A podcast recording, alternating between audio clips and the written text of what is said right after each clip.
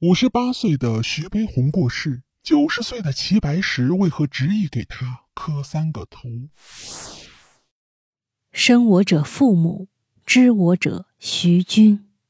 对于徐悲鸿，齐白石如此感叹，这句话的分量在我看来真的是很重啊。要知道，齐白石年长徐悲鸿三十多岁，在得知徐悲鸿去世的消息时，九十岁的齐白石执意要给五十八岁的徐悲鸿磕三个头。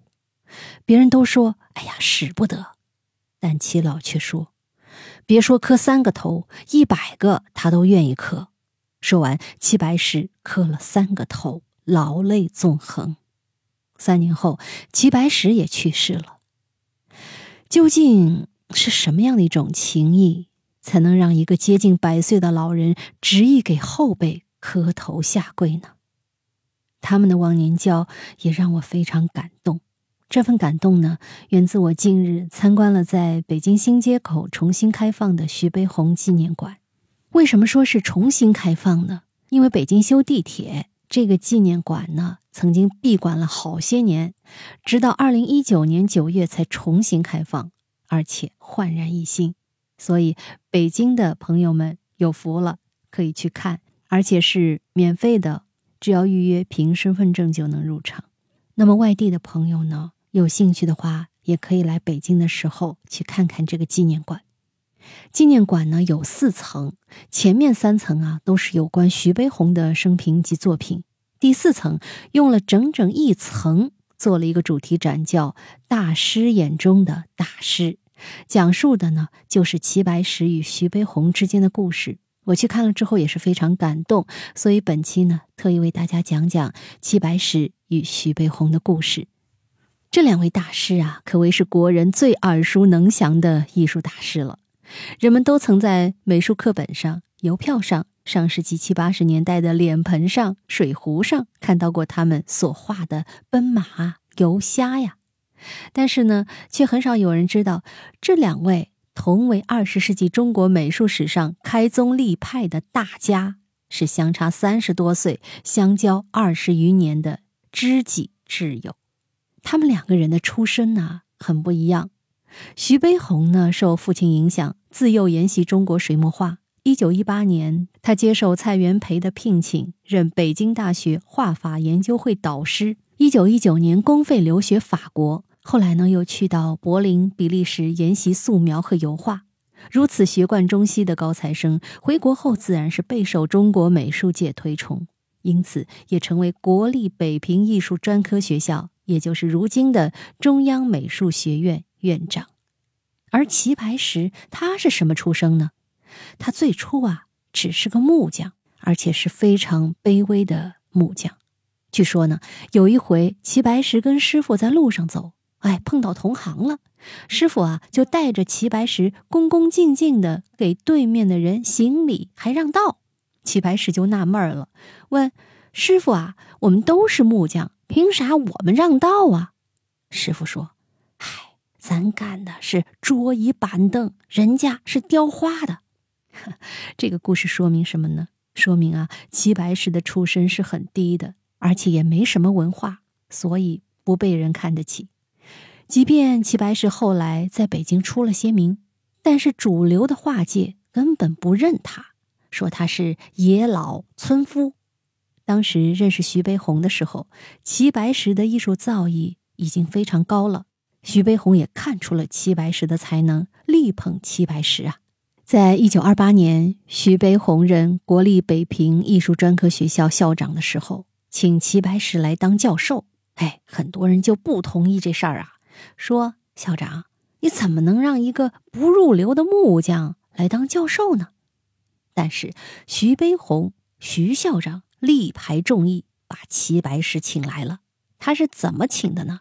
真可谓三顾茅庐啊。徐悲鸿第一次来到北京西单跨车胡同，见到住在这里的已经六十六岁高龄的齐白石时，就一见如故。在谈话、论诗、讲文章的过程中，发现彼此间竟有这么多相同的看法。然而，当徐悲鸿提出请他出任教授时，齐老婉言谢绝了，几天后呢，徐悲鸿再度登门重提此事，又被拒绝了。徐悲鸿第三次请齐白石时，齐白石终于被感动了，他也直言不讳的说出自己的苦衷：“徐校长啊，不是齐白石我拉架子，而是不能为之啊！我从未进过学堂的门，写诗作画那都是自学的。”怎么能去大学当教授呢？徐悲鸿诚恳地说：“您的话好，您的话可以为人知师。”徐悲鸿的诚心终于说动了齐白石，齐白石呢也就走马上任当了大学教授。有了大学教授的光环，他的国画价格啊也直线飙升。为了打消齐白石的顾虑，徐悲鸿告诉他。不需要他讲课，只要他在课堂上给学生作画示范即可，并保证说：“我一定在旁边陪着您上课。冬天给您生个炉子，夏天给您安一台电扇，不会让你感到不舒服的。”齐白石呢，就答应试一试。据说齐白石第一天要到学校上课的时候啊，徐悲鸿坐着马车亲自来迎接齐白石。身着宽大的缎子长袍、拄着一根手杖的齐白石与徐悲鸿一同登车启程。当马车停在学校门前时，齐白石受到早已等候在此的学生们的热烈欢迎。随后，齐白石和徐悲鸿被学生们簇拥着来到教室里。画案上虽已摆好了笔墨纸砚，但齐白石却要用自己带来的几支画笔。在众目睽睽之下，他缓慢地运起笔来，画完以后，在徐悲鸿的引导下，齐白石环顾着学生们，开始了他的漫谈式授课。齐白石说：“不要死学死仿，我有我法，贵在自然。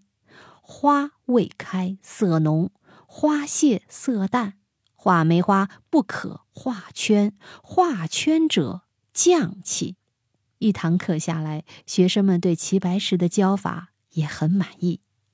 徐悲鸿与齐白石这两位美术大师啊，纵然有着迥然不同的年龄、出生、家庭背景、学艺之路和艺术风格，但是自从他们相识后，便一见如故，相知相惜，肝胆相照，真是让人羡慕又敬重的忘年之交啊！那么最让我觉得印象深刻的是什么呢？在这个纪念馆里啊，我看到了很多齐白石和徐悲鸿之间的通信。徐悲鸿啊是非常尊敬齐白石的，虽然当年徐悲鸿要比齐白石的名气大得多，而且也是校长，但是徐悲鸿从来没有摆一个校长的架子。徐悲鸿这个人呢，非常喜欢收藏，他呀收藏了很多很多的齐白石画作，当然他都是花钱买下来的，因为齐白石是以卖画为生的，徐悲鸿也是通过这种方式来接济和支持他的朋友。有一个小插曲啊，说是当年国民党败退时，曾经呢要带一大批的文人名家走。徐悲鸿和齐白石也是在被带走的名人之中的。齐白石呢，当时是想走的，为啥呢？因为他是靠卖画为生的，他有些担心共产党来了，是不是他的画就不好卖了呀？但就是因为徐悲鸿当年执意要留下来，所以齐白石也留在了北平，真的是肝胆相照啊。那么在展览馆里呢，还有很多。非常有意思的画作，嗯，是齐白石和徐悲鸿共同创作的。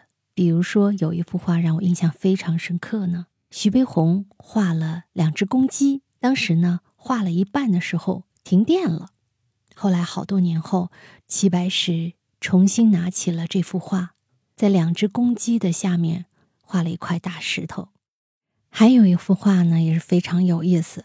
齐白石呢画了一对青蛙，哎，好像这两只青蛙呀正在对话呢。徐悲鸿啊，在这幅画的前景上呢，画了他最喜欢的花——蜀葵。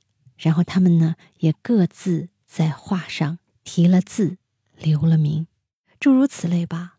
很多他们共同创作的作品，看了让人觉得非常的有意思。在本期节目中呢，我也特别在页面里放了齐白石和徐悲鸿两人共同创作的画作，这些都是非常贵重的画，不仅仅是因为他们的价值不菲，更因为背后蕴含了两位大师的心血和他们珍贵的友谊。好了，密室里的故事，探寻时光深处的传奇，下期咱继续揭秘。